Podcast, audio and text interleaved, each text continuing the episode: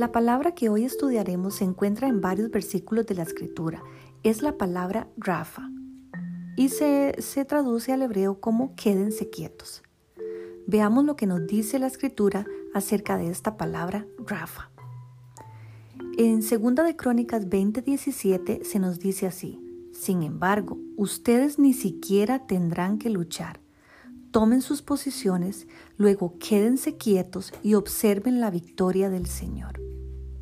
Luego tenemos el Salmo 37:7 y nos vuelve a decir la palabra Rafa, que es quédese quieto. Dice así: Quédate quieto en la presencia del Señor y espera con paciencia que Él actúe.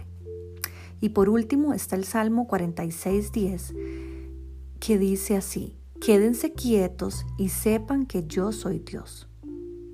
Esta palabra o frase que se nos dice acá, quédense quietos, es la palabra Rafa que estábamos diciendo anteriormente.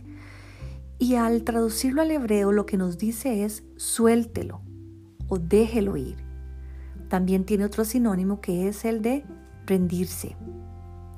Así que el Señor nos dice que cuando estamos enfrentando circunstancias, decisiones a tomar, problemas, angustias o no sabemos para dónde para dónde coger, el Señor lo que nos dice es quédate quieto.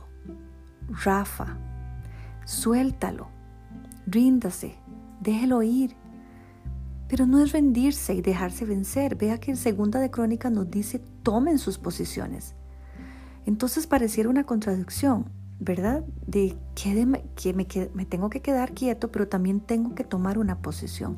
Pero esa posición que está, que está diciendo ahí es llevar nosotros todas nuestras cargas, nuestras decisiones a tomar, nuestros problemas a los pies del Señor. Esa es la posición que debemos tomar, de rodillas, ante la presencia del Todopoderoso, porque nos dice que Él va a luchar por nosotros. Nosotros observaremos lo que Él va a hacer.